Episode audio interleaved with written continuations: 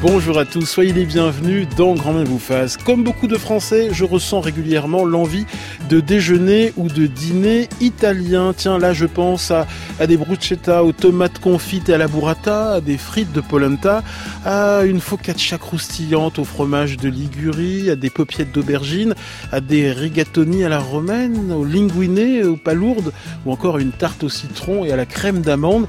J'arrête là, j'ai déjà pris 5 kilos vous l'aurez compris, ce matin, nous célébrons euh, les plaisirs et les bienfaits de la cuisine italienne.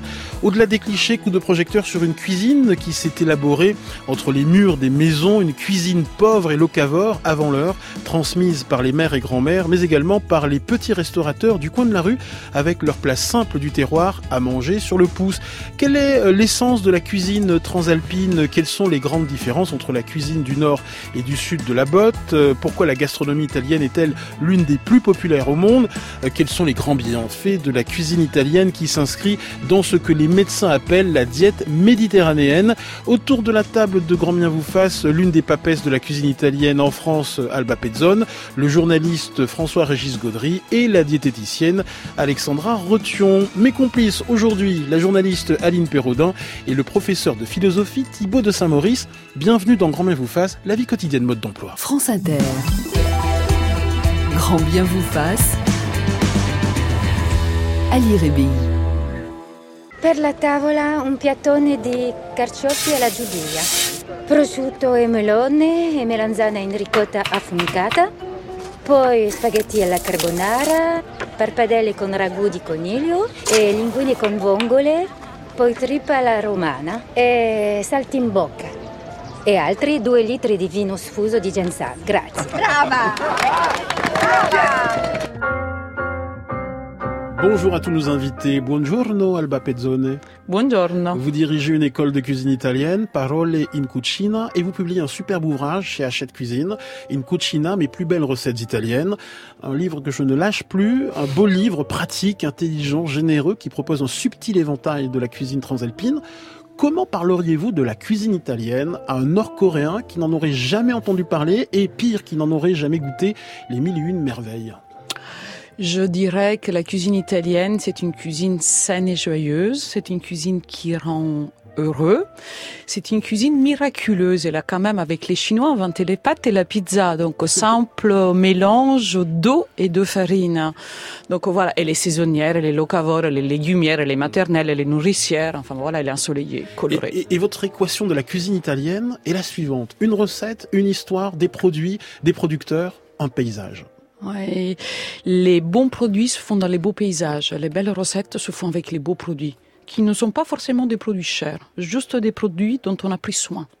François-Régis Gaudry, comment décririez-vous la cuisine italienne à quelqu'un qui n'en aurait jamais entendu parler, ce qui est assez peu probable, mais allons-y. J'ai le sentiment que la cuisine italienne est ce que la cuisine française ne sait pas suffisamment être. Voilà, c'est-à-dire euh, la cuisine de la la simplicita, la cuisine euh, povera, una cucina povera. Je reviens de Naples et je suis marqué de voir à quel point avec quelques produits effectivement euh, de proximité, on arrive à faire euh, un plat assez miraculeux. C'est une cuisine de peu, une cuisine de sentiments, une cuisine de mémoire, une cuisine qui se transmet familialement et pas une cuisine véritablement sophistiqué ou élaboré. Les Français, ils ont pris la cuisine très au sérieux, en la codifiant, en, la, en en faisant une espèce de soft power, de d'armes diplomatiques pour montrer la grandeur de la France. L'Italie est restée dans une forme de simplicité paysanne. Ça ne veut pas dire qu'il n'y a pas des recettes euh, sophistiquées à Rome, à Milan ou à Naples. Mais en tout cas, c'est une cuisine qui a su rester euh, enracinée dans une terre et qui surtout a une expression effectivement euh, simple et sobre, une espèce de frugalité. Alba Pezzone. Dans sa définition, effectivement, elle n'est pas gastronomique. Je ne dirais pas ça de la cuisine italienne. Et en effet, les mots-clés, c'est street food, cucina povera, domestique, mm. cibo di strada, elle est nomade, elle est familiale. Elle est à la fois masculine aussi et féminine, hein, presque en partie égale. C'est ça qui est intéressant dans la cuisine italienne. Et puis, elle reste accessible. C'est-à-dire que je trouve qu'elle est aussi un peu une utopie sociale, hein, la cuisine italienne, et qu'elle permet quand même de faire bien manger le plus grand mm. nombre. C'est ça que j'aime dans la cuisine italienne. Alors c'est étonnant, mais c'est à Paris qu'est né votre amour pour la cuisine italienne. Eh oui, je suis partie toute petite de Naples et j'ai découvert assez vite les marchés parisiens. Et puis très rapidement, j'ai commencé à être nostalgique de ma cuisine italienne. J'avais pas trop le temps de rentrer, ni les sous pour rentrer à Naples aussi souvent que je le souhaitais. Donc, euh, j'ai soigné ma nostalgie en mettant ma cuisine maternelle et paternelle à table.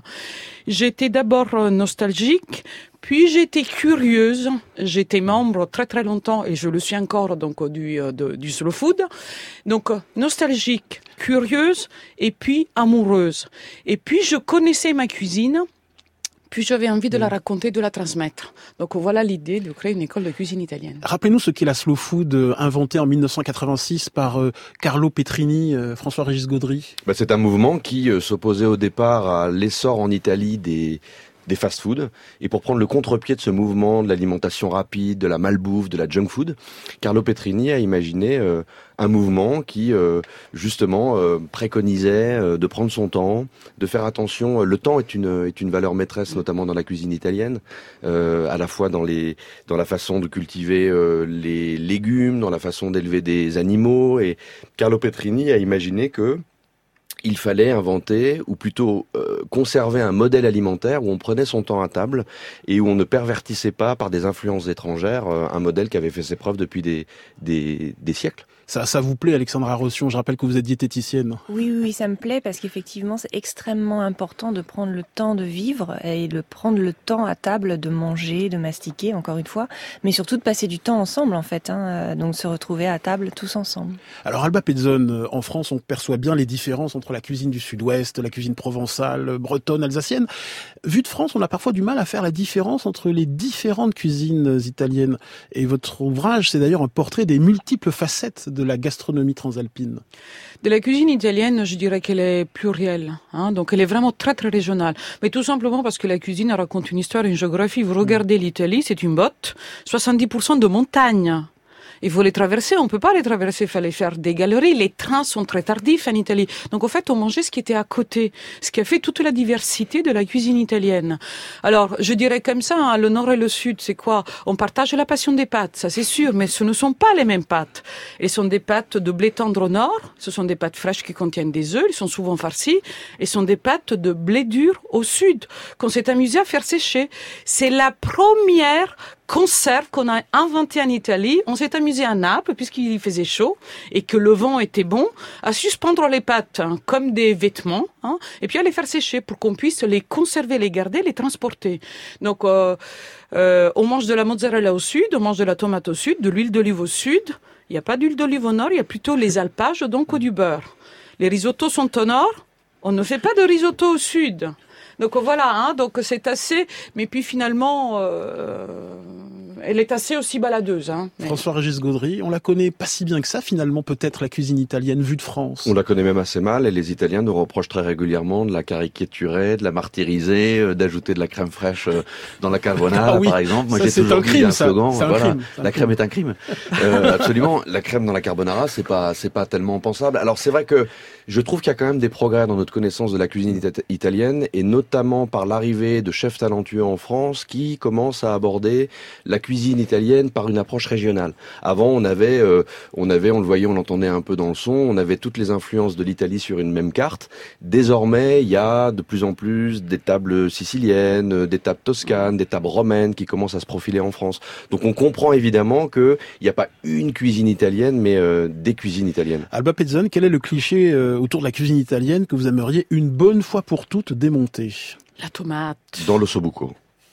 Oui, la tomate. Ou la tomate en général. Elle est... la cuisine italienne n'a pas toujours été tomatée. Hein. Mhm. Donc la tomate est arrivée quand même avec les conquistadores. Mhm. Donc assez tardivement, même à Naples, hein, où la tomate est le plus grand cliché, la, cuisine, même les pizzas, les plus belles, parmi les plus belles pizzas, il y a les pizzas qui sont dites blanches. Blanches, ça veut pas dire bien, ça veut dire tout simplement sans tomate. Donc oui, la tomate. Mhm. Puis elle est assez invasive quand on en met un peu trop, on perd tout le reste. Donc, mm. soyez modérés avec la Quand je parle de la tomate dans l'ossobuco, c'est vrai que j'étais à Milan il y a quelques semaines. Les, les, les, les, Italiens reprochent aux Français, mais il y a d'ailleurs aussi certains Italiens qui commettent l'erreur de mettre de la tomate dans l'ossobuco. C'est un ragoût où la tomate n'a pas grand-chose à faire finalement. Mm. Et on se rend compte qu'on peut manger des ossobuco délicieux. Euh, Vous avez noté, Thibaut de Saint-Maurice, pas de tomate dans l'ossobuco. Hein je prends les notes depuis le début. Alors, euh, François-Régis Gaudry, comment expliquez-vous l'incroyable popularité de la cuisine italienne à travers le monde? Une cuisine qui s'est mondialisée euh, grâce à deux plats emblématiques, les pâtes et la pizza. Comment vous expliquez? Il y a évidemment la simplicité de ces plats qui sont relativement reproductibles assez facilement à l'étranger. Et puis il y a évidemment le phénomène migratoire. Hein. Les Italiens se sont énormément exilés et ont, emporté dans leurs valises aux États-Unis, à Marseille, euh, même à Buenos Aires, qui est une des grandes capitales mondiales de la pizza, ben des totems alimentaires qu'ils avaient, euh, dont ils, avaient l'habitude de consommer. Tout simplement. Alba Et puis ça nourrit bien, hein. mais je dirais quand même que dans la cuisine italienne, simple, c'est difficile. Ah bon? Oui, oui, la pizza, les pâtes, euh, la cuisson des pâtes. La simplicité, voilà. ce qui est plus compliqué. Oui, oui, oui. Donc euh, attention à cette, à cette, à cette simplicité qui, qui, qui la rend voyageuse. Hein, C'est-à-dire qu'on peut facilement ça. Puis cette histoire-là, quand même, les pâtes ça nourrit. Hein, des pâtes, des légumes, des pâtes, une viande, une pizza bien, bien garnie. Vous n'avez pas besoin de grand chose d'autre. Donc elle est démocratique de ce fait. Mais, attention. Il y a en effet un paradoxe énorme, c'est que la cuisine italienne s'est diffusée partout, mais rarement cuisine a, a, autant été en mm. fait euh, caricaturée. C'est finalement très compliqué de retrouver à l'étranger l'essence, la quintessence, mm. l'identité même originelle de la, la, la, la cuisine italienne. Et s'il y a bien une cuisine finalement qui voyage assez mal, euh, dont on peut retrouver l'authenticité que dans son propre mm. pays, c'est quand même l'italien. Est-ce qu'on pourrait diffuser une pétition contre la pizza hawaïenne? Euh, moi, je serais assez d'accord personnellement, mais on en a trouvé bien d'autres. Hein. Vous savez, il y a aussi la pizza, la pizza tartiflette. tartiflette on peut trouver du côté d'Annecy. Euh, on y va allègrement en France. C'est une hein. horreur. Bonjour Virginie. Bonjour. Bienvenue. Alors vous, vous êtes une Belge qui habite en, vous habitez en Italie, en Émilie-Romagne, c'est ça? Oui, c'est ça. Oui, j'habite à Piacenza, donc c'est entre Milan et Bologne. Très bien. Alors quel rapport entretenez-vous avec la cuisine italienne? Quels sont euh, ses bienfaits sur votre corps et, et sur votre esprit? Alors, c'est une grande histoire d'amour, vu que euh, je suis arrivée ici, ça fait six ans euh, que je vis maintenant en Italie, et j'ai découvert effectivement une cuisine, euh, comme l'ont dit les autres intervenants, une cuisine très simple, mais qui est vraiment délicieuse, faite à partir de, peu d'ingrédients, mais de, qualité, et qui a une diversité effectivement entre les entre chaque région d'Italie. Donc en, tournant un petit peu en Italie, j'ai pu découvrir les, les différentes les différents plats spéciaux de, chaque euh, région. par exemple, en Émilie-Romagne, chez vous, euh, il y a une grande spécialité, je crois, de pâtes fourrées, c'est ça? Euh, Oui, tout à fait. Oui, les, pâtes farcies, genre les tortelli, les raviolis, etc. Donc moi, à Piacenza, c'est les tortelli épinards ricotta. Mhm.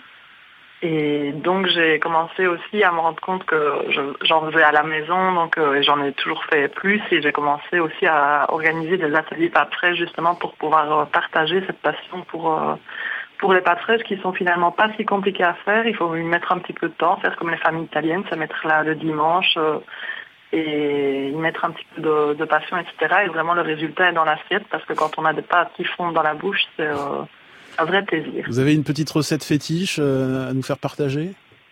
Faites-nous saliver, euh, euh bah, recette fétiche. il y en a, il y en a pas mal. Euh, la carbonara, effectivement, sans crème est un must. Hmm. Vous la retrouvez sur le sur le blog. Donnez-nous la recette quand même, Virginie, de votre carbonara. Ah, bah alors si vous voulez la recette exactement, donc on va prendre du guanciale de préférence, donc qui est de l'ajout de porc. Mhm. Euh, simplement les faire revenir dans la poêle. On va, on va préparer à part du pecorino râpé. Donc c'est du pecorino mhm. de, Rome, vu que mhm. la carbonara est une recette euh, romaine. Euh, le pecorino râpé, on va lui ajouter un petit peu d'eau de cuisson, qui est un élément clé en fait de beaucoup de recettes italiennes, vu qu'on va utiliser l'eau pour, pour allonger la sauce. Mélanger le pecorino et l'eau de cuisson. On va passer les pâtes une fois qu'elles sont cuites al dente dans la, dans la poêle où vous avez la, le guanciale.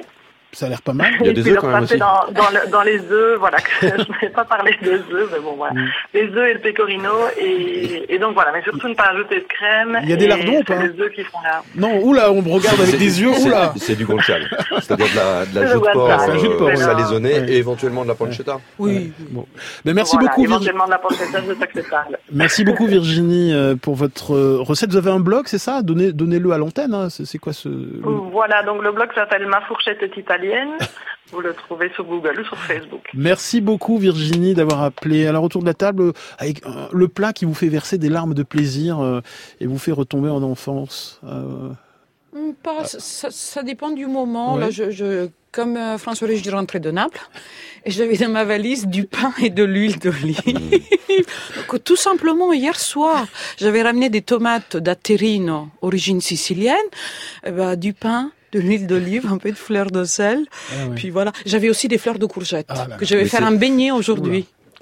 C'est des, expériences de voyage et en général, moi, mes, mes souvenirs, ils s'attachent vraiment à des plats d'une simplicité euh, tout à fait déconcertante. Ça peut être euh, des spaghettis à ricci. Euh, Dominique Delaroy parlait de la Sicile tout à l'heure. Spaghettis aux oursins, tout simple, tout simple, avec juste un peu d'eau de cuisson pour faire la liaison et c'est magnifique. Où j'ai un souvenir dans les pouilles des orecchiette al cime di rapa. Et là, c'est Chimé-Dirapa. Il s'agit en fait d'une sommité de, de, radis qui poussent un peu comme des procoletti que l'on saute comme ça à la poêle. Les oriquetés, vous savez, c'est ces petites euh, mm. pâtes en forme d'oreille. On mélange ça avec un tout petit peu d'anchois et puis juste du pain comme ça, euh, de, des miettes de pain juste toasté. un peu grillé, voilà. Et c'est un véritable bonheur en trois ingrédients. Alexandra Rossion, euh, c'est un cliché de dire que la cuisine italienne est obésogène, que c'est une cuisine riche qui fait grossir. Oui, c'est un cliché. Euh, au contraire, je trouve que la cuisine italienne est très équilibrée puisqu'il y a justement des féculents, donc euh, des pâtes. Euh, l'équilibre alimentaire, rappelons-le, euh, contient tous les groupes d'aliments, et y compris des pâtes ou de la pâte à pizza, par exemple. ce qu'il faut, c'est choisir plutôt des produits qui sont simples, locaux, de qualité, évidemment, et notamment pour la pâte à pizza. Je pense qu'elle elle va me rejoindre là-dessus. Il vaut mieux la faire maison. On en parlera tout à l'heure de la pâte à pizza maison. Et on s'intéresse aujourd'hui au plaisir et aux vertus de la cuisine italienne.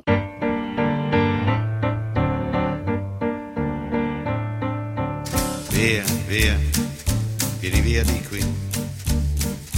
Niente più ti lega a questi luoghi, neanche questi fiori azzurri.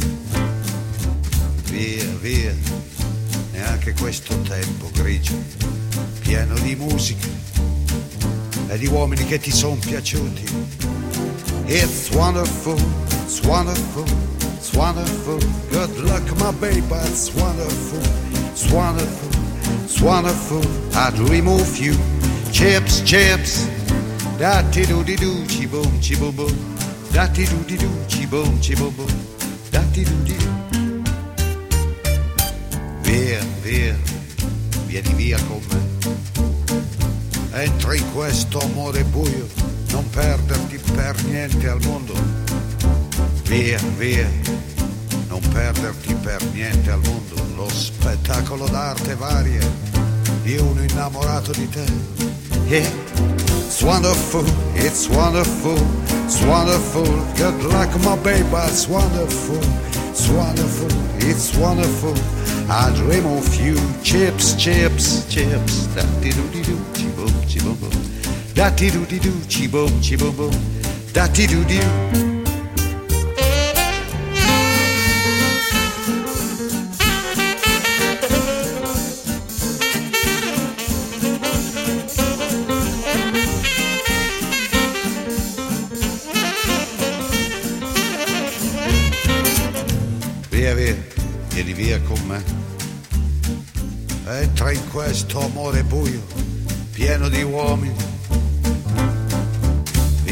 Via, e fatti un bagno caldo.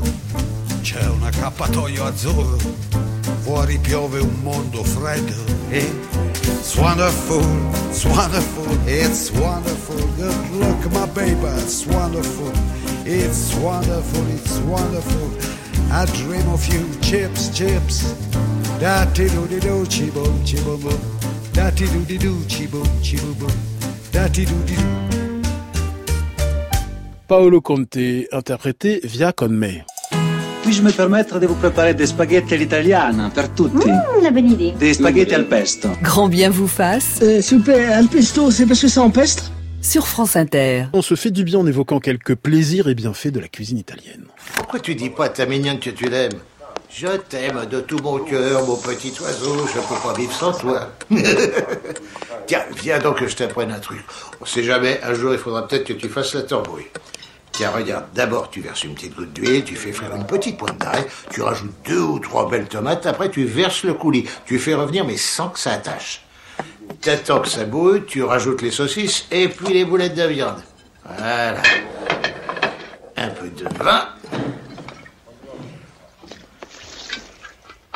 Un peu de sucre en poudre et voilà le travail. Bon, ça va comme ça, les conneries. Il y a assez de boulot qui t'attend. Et Polly? Ah, Polly, t'es pas près de le revoir. Un extrait du parrain de, de, Coppola. Alors Alba Pezzone, je rappelle que vous publiez une cucina, mes plus belles recettes italiennes. Euh, Thibaut de Saint-Maurice veut me le piquer, je le vois, je le sens. Euh, la cuisine italienne s'est élaborée dans les maisons, essentiellement par la transmission des mères et des grands-mères. Vous parlez souvent de votre nonna, de votre grand-mère euh, Antonietta dans votre livre. Oui, la, la, et les siciliennes, les deux, Nonna Rosa et les napolitaines. Elle m'a rapporté une recette, donc je lui dois une recette entre autres qui est publiée de petites boulettes sucrées salées que j'adore. C'est une recette un peu secrète. Et puis donc non Antoniette, qu'il était très légumière. Il me disait toujours Alba, le, les légumes c'est la viande du pauvre. Mmh. Et il me préparait des escalopes d'aubergines panées oh là là. qui étaient des contrefaçons culotté de l'escalope milanaise et qui, encore aujourd'hui, ont ma préférence par, par rapport à la version euh, de viande. Oui, S'il vous plaît, vous pouvez nous délivrer la recette Oui, bah, tout simplement. Donc, vous prenez une belle aubergine sicilienne, la violette.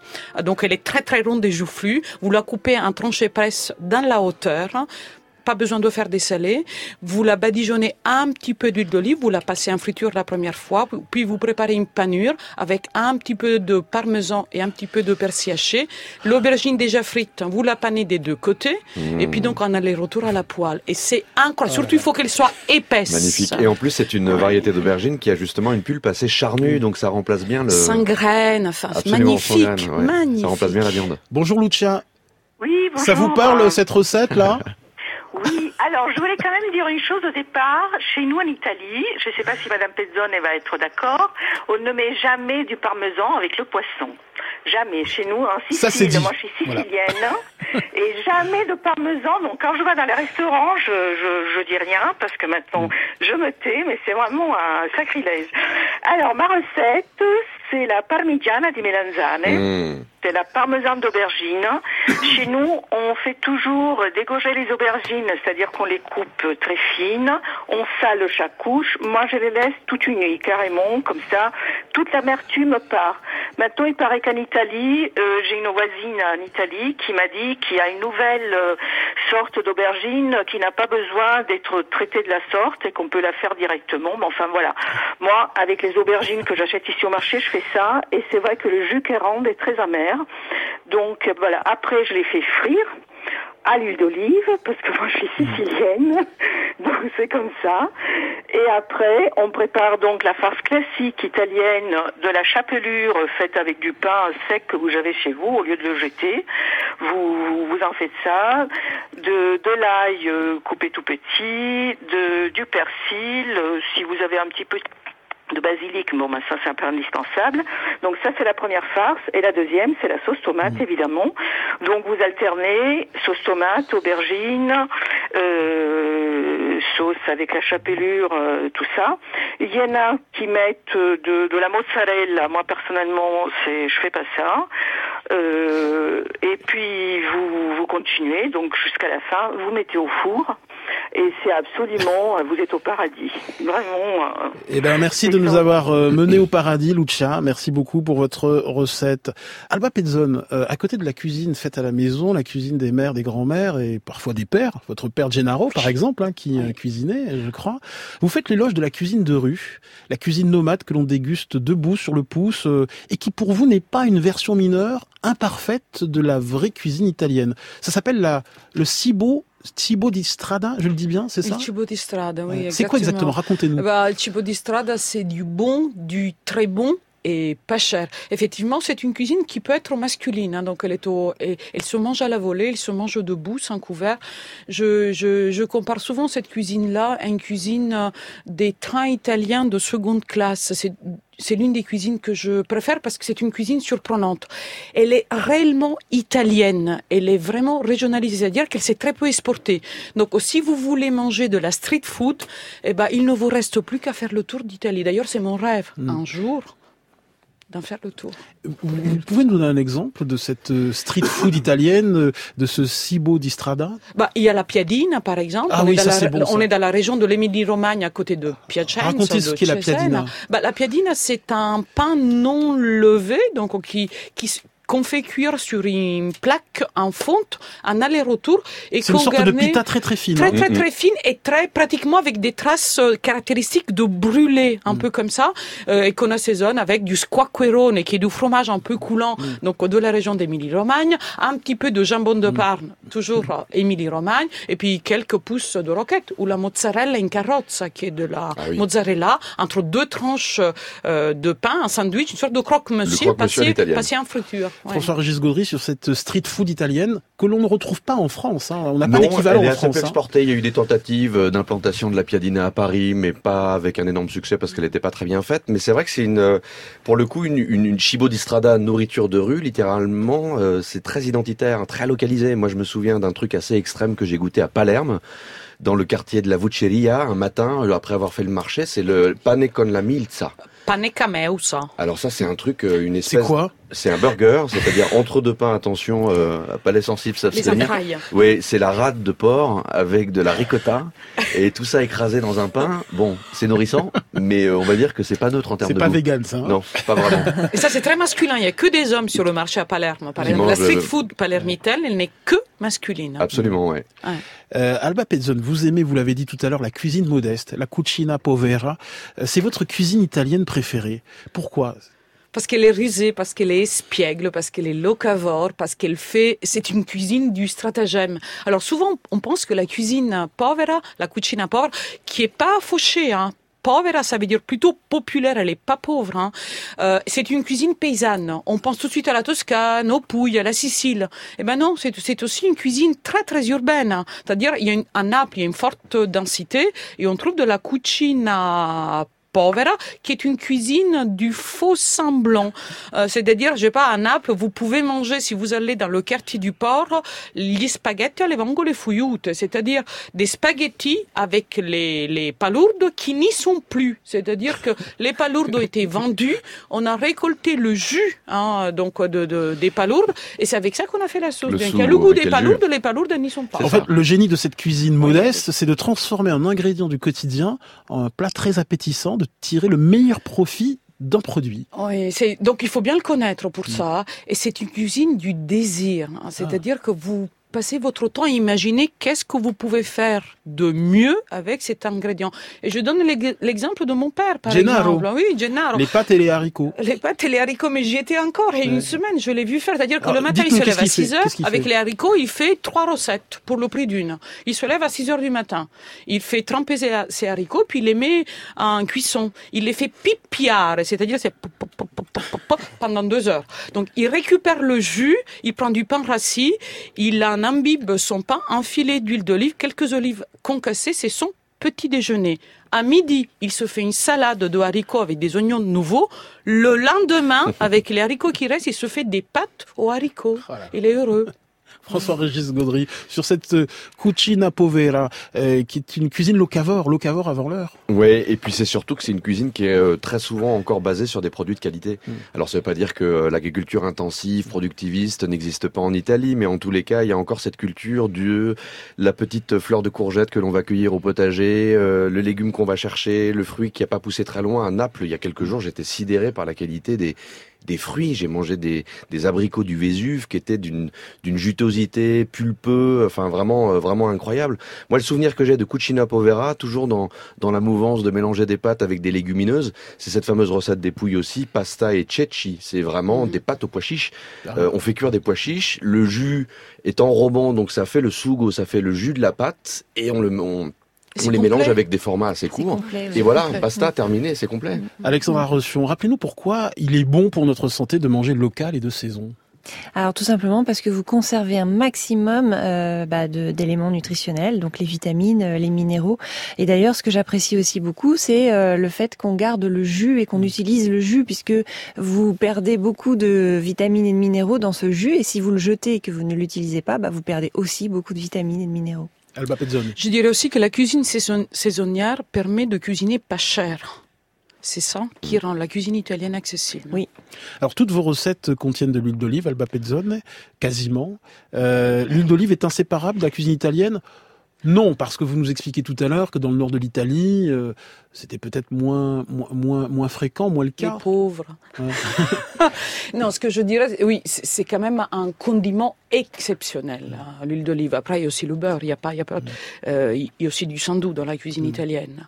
Cela dit, j'ai toujours, euh, je me balade toujours quand je, quand je mange à l'extérieur euh, avec ma petite fiole d'huile d'olive. Hein. Parce que si je commande une salade, il faut qu'elle soit bien assaisonnée. Et le mm. condiment d'une salade, c'est de l'huile d'olive. Donc mm. euh, voilà, 30 centilitres, toujours avec soi. Comment on l'a choisi, l'huile d'olive? Comment vous l'aimez, vous? Euh, je l'aime différente. Hein, donc je suis euh, une omnivore hein, de l'huile d'olive.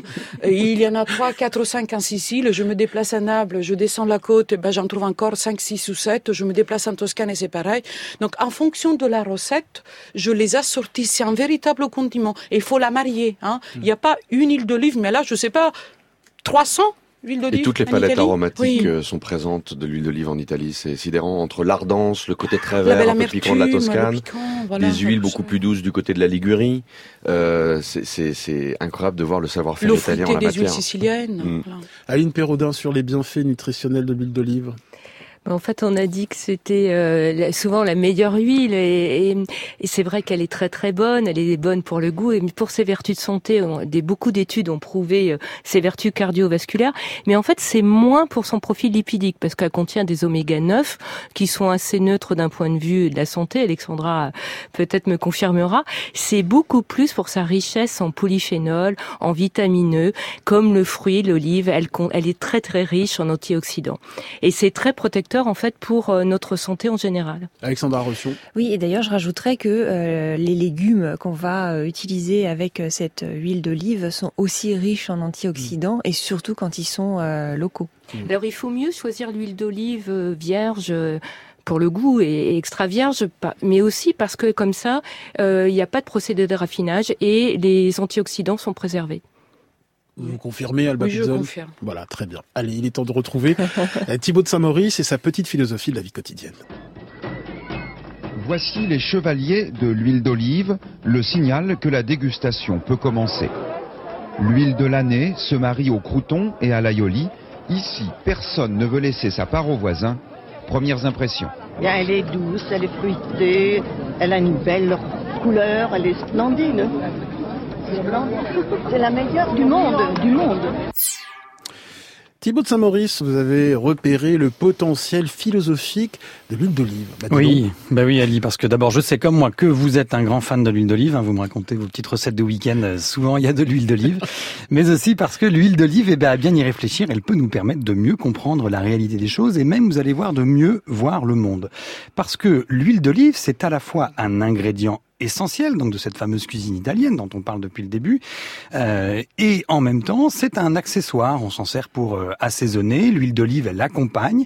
Ce n'est pas un aliment à part entière, contrairement aux tomates, aux oignons ou à la mozzarella l'huile d'olive euh, ne se mange pas ou ne se boit pas pour elle-même, c'est-à-dire séparée des aliments qu'elle accompagne, et en même temps, sans cette huile d'olive, eh ben la salade ou la ratatouille euh, n'ont pas le même goût. Ce que vous dites, c'est qu'il y a donc des accessoires qui ne sont pas du tout accessoires. Ben voilà, exactement. Hein. Parfois, toute la personnalité d'un plat ou même d'un régime dans son entier tient à un seul ingrédient, un condiment ou une épice qui donne tout son caractère à la cuisine que l'on prépare à cet instant-là.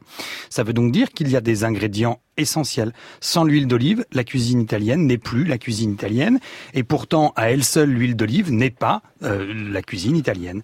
C'est un peu comme vous, Ali. Vous avez cette pointe d'accent toulousain que vous conservez, sans laquelle vous ne seriez pas tout à fait vous-même, et pourtant, vous ne vous réduisez pas à cette pointe d'accent.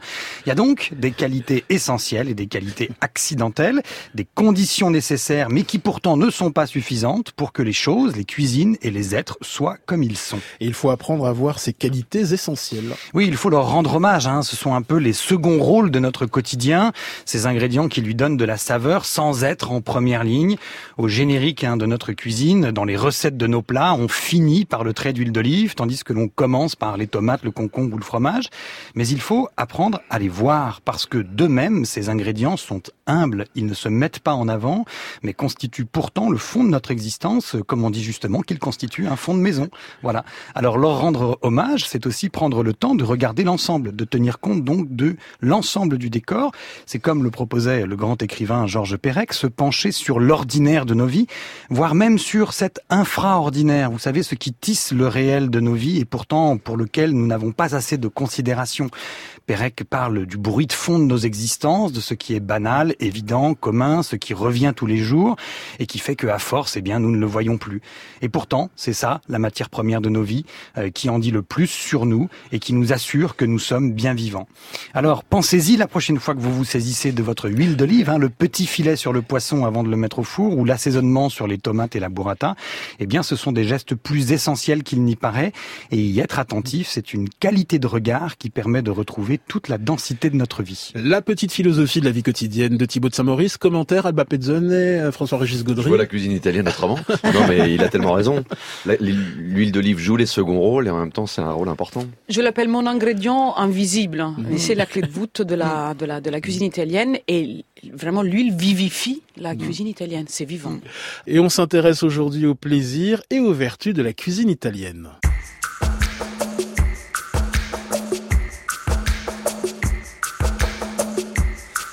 Souvenirs sont flous et filent sans fin au loin de moi. Je tends la main, je les retiens.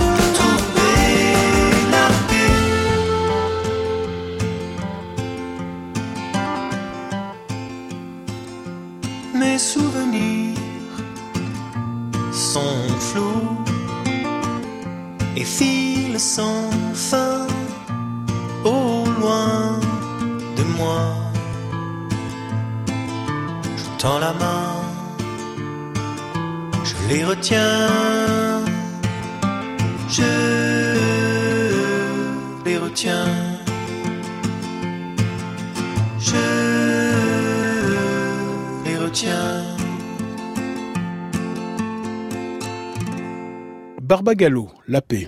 Alors euh, ça c'est la pizza euh, Poiscaille. Océane, ouais. Ouais, pizza Océane. Grand bien vous fasse. Et celle-là, c'est la pizza dégueulie. Montagnarde, ouais. Ouais, montagnarde. De toute façon, on s'en bat les couilles. Les deux, elles puent là. Ali Rébéi. Voilà votre pizza Jeanne d'Arc. J'ai pas commandé ça. Non, mais c'est parce qu'elle est cramée, oui. Sur France Inter. On se fait du bien en évoquant quelques plaisirs et bienfaits de la cuisine italienne et quelques courriels. Euh, on nous dit qu'à Nice, la street food de local existe, le pambagna, la soca, la pissaladière à manger avec les doigts et avec un petit verre. François-Régis Gaudry, on n'a pas dit le contraire. On est bien d'accord. Après, il faut savoir cibler. Tout n'est pas forcément excellent. Philippe nous dit, je suis devenu végétarien il y a plus d'un an et en devenant végétarien, j'ai découvert la cuisine italienne au-delà de ces recettes connues par tous, car j'ai l'impression qu'on ne le dit pas assez, mais la cuisine italienne est en partie végétarienne. Naturellement, par définition végétarienne, très légumière, vraiment. C'est la viande du pauvre, hein, je, je l'ai dit. C'est ce que disait Nona Antonietta. Exactement. Non, alors excuse-moi chérie, mais alors, des lardons gras sur des pâtes molles, euh, non, euh, non, très peu pour moi. Mais dis-lui, toi, qu'on on met pas un couvercle une fois que les pâtes sont dans l'eau. Euh, alors, il y a plusieurs écoles. Euh, en général, on essaie d'éviter parce que ça étouffe la pâte. Mais dans certaines régions du sud de l'Italie, ça peut se pratiquer. Quand on a la chance d'avoir la championne du savoir-vivre à la maison. Tu comptes rester longtemps? Si c'est pour profiter de ta cuisine. euh, Alba Pezzo, là c'est un extrait de- du héros de la famille de Thierry Cliffat. Euh, difficile d'imaginer la cuisine italienne sans la pasta, euh, la pasta qui désigne toutes les pâtes. Ça dit quoi de l'Italie la pasta? Alors, je- je- j'en profite pour souligner que pasta, c'est singulier Mm. en Italie. Et ça désigne toutes les pâtes. C'est un singulier noble. On ne dit pas les pâtes, Mhm. mais la pasta. Et c'est le primo piatto. Donc, on peut se passer de tout le reste, mais pas des pâtes. Oui, les pâtes, c'est très important. Puis c'est tr- ils sont très variés, par contre. Elles sont fraîches, elles sont sèches, elles sont avec des œufs, sans les œufs, ils sont farcis, etc. Elles sont longues, elles sont courtes. Voilà. Elles sont spéciales. Il y a à Naples une pâte spéciale mariage qui s'appelle ziti. Ziti, c'est les pâtes des fiancés. C'est des grands tubes de 1,20 m de longueur. On n'en met qu'une dans l'assiette. Oui, pendant longtemps en France, les pâtes c'était des nouilles molles accompagnées de gruyère et de beurre. Euh, bon, c'est pas la même chose évidemment en Italie. C'est Tout quoi est dans la cuisson Alors expliquez-nous comment d'abord, bien a- cuire les pâtes. Achetez plutôt des pâtes de qualité artisanale quand même, hein, bien pétries, peu séchées à basse température, etc. Puis la cuisson des pâtes. Les pâtes, ce ne sont pas des sardines, c'est-à-dire que les pâtes ont besoin d'eau. Un litre d'eau pour 100 grammes de pâtes pour 8 à 10 grammes de sel. Vous portez à ébullition, vous plongez et vous les faites cuire. Mes élèves disent, Alba, tu manges les pâtes vertes. C'est-à-dire pas mûres. Parce que une fois que vous les avez goûtées, la cuisson n'est pas terminée. On l'a abordé pendant l'émission. François Régis en a parlé. La première intervenante aussi. Spadellare. Spadellare, C'est typique de la cuisine italienne. On ne pose jamais en Italie la sauce sur les pâtes. Mais les pâtes terminent leur cuisson à la poêle et on les fait sauter pour que la sauce pénètre dans l'âme des pâtes. Ah, donc, le temps de du spadellare, c'est aussi un temps de cuisson. Et ça se passe à feu vif. Hein. À feu très très vif, Mm. juste pour faire l'amalgame. Et puis le ton est autoritaire. Quand on dit à table, ce n'est pas une invitation, c'est un ordre. C'est-à-dire que ça ne peut pas attendre. Et l'importance de l'eau de cuisson dans la sauce, ça c'est quand même important à rappeler François-Régis Gaudry. C'est un élément de liaison qui est Ouais. utilisé pour euh, beaucoup beaucoup de recettes. Alors on parlait de la carbonara, l'amidon que contient l'eau de cuisson. En général, on prélève soit un petit verre que l'on met de côté, soit un peu de mousse qui est créé par cet amidon contenu dans les pâtes, et ça permet euh, tout simplement de lier, d'arrondir la sauce, de la rendre un peu euh, nappante. Et c'est vrai que ça c'est un petit peu le, coup de main euh, des Italiens pour faire des pâtes réussies. Ça fait grossir les pâtes, Alexandre Arrosion. Une bonne fois pour toutes, dites-nous aussi. Euh, voilà, les pâtes al dente. Hein, Les euh, pâtes al dente, c'est euh, c'est très bon pour la santé. Et moi, en consultation, euh, généralement, les patients sont très surpris quand je leur dis justement de manger des pâtes à chaque repas.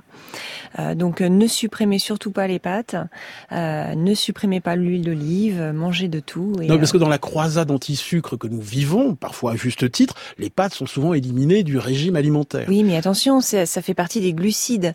Euh, faut pas confondre sucre euh, et glucides. Vous avez les sucres ajoutés si vous en consommez en, en grande quantité euh, qui sont nocifs euh, pour la santé, mais les pâtes ne sont euh, pas euh, nocifs pour la santé et vous, vous mangez euh, équilibré si vous mangez euh, frugal.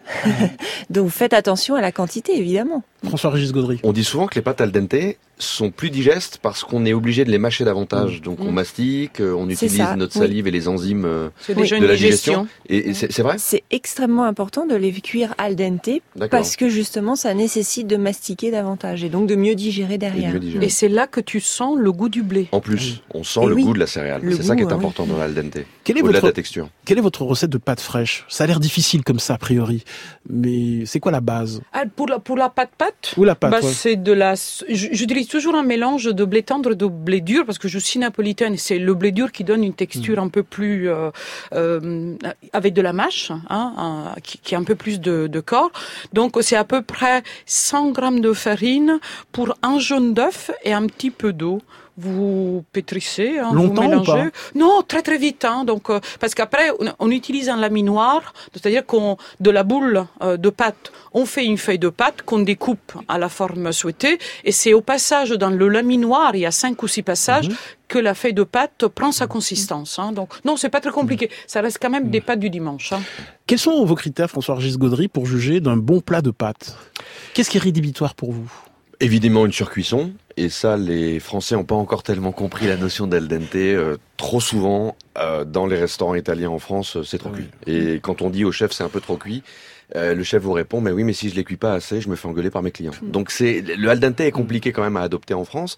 Après, je crois que ce qui fait la bonne qualité de pâte ou la bonne qualité d'un plat de pâte, c'est la bonne proportion entre la pâte et la sauce. Trop souvent dans les pâtes euh, françaises, il y a trop de sauce. On veut être trop généreux. C'est un peu comme une pizza où on met hmm. trop de choses dessus. Il y a un déséquilibre entre la pâte et sa garniture et ça donne des pâtes trop roboratives qui sont justement pas dans l'esprit italien. Je pense qu'il faut être euh, assez frugal là encore sur les proportions de sauce que l'on que l'on met et qu'on mélange aux pâtes. De la juste quantité de sauce par rapport aux pâtes et du bon choix du format de pâte par rapport à la sauce. Bien sûr. Un pistou de basilic n'irait pas avec des tuyaux de pâte. Il y aurait trop de sauce dans le tuyau, etc. Donc vous imaginez facilement que ça s'associe mieux avec des spaghettis ou des linguinés. Donc j'ai dans le livre fait l'effort de dessiner, de préparer un tableau d'association pour qu'il y ait un peu moins de fautes de goût c'est une grammaire dans la cuisine.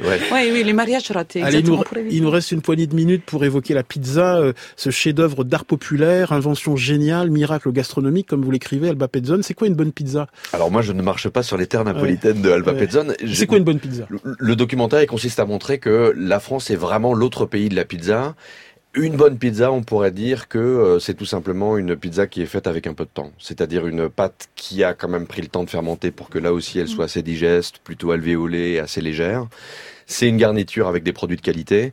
Alors si on parle de la totémique margarita, c'est évidemment des belles tomates fraîches de San Marzano, donc origine compagnie. C'est évidemment de la mozzarella fior di latte au lait de vache et non pas de bufflone, car elle rend un peu moins d'eau. Sinon, votre pizza a tendance à se transformer un peu en piscine.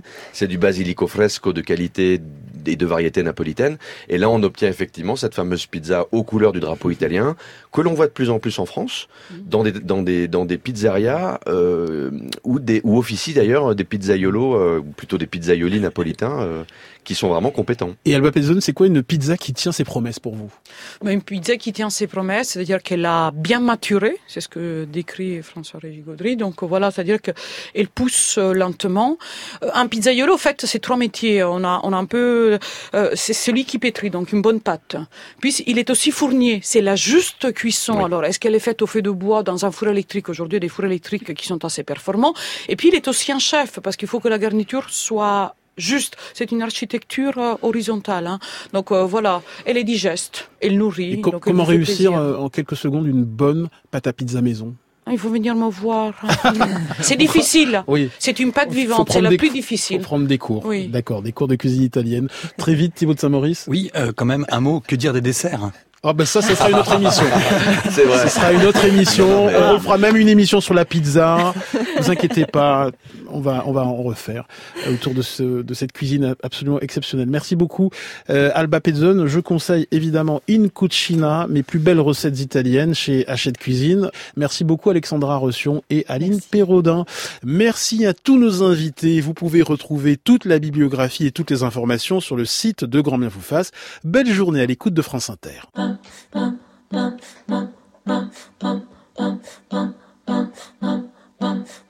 When you told me the other day that you wanted to come back to stay and soothe me, your words they soothe me, baby.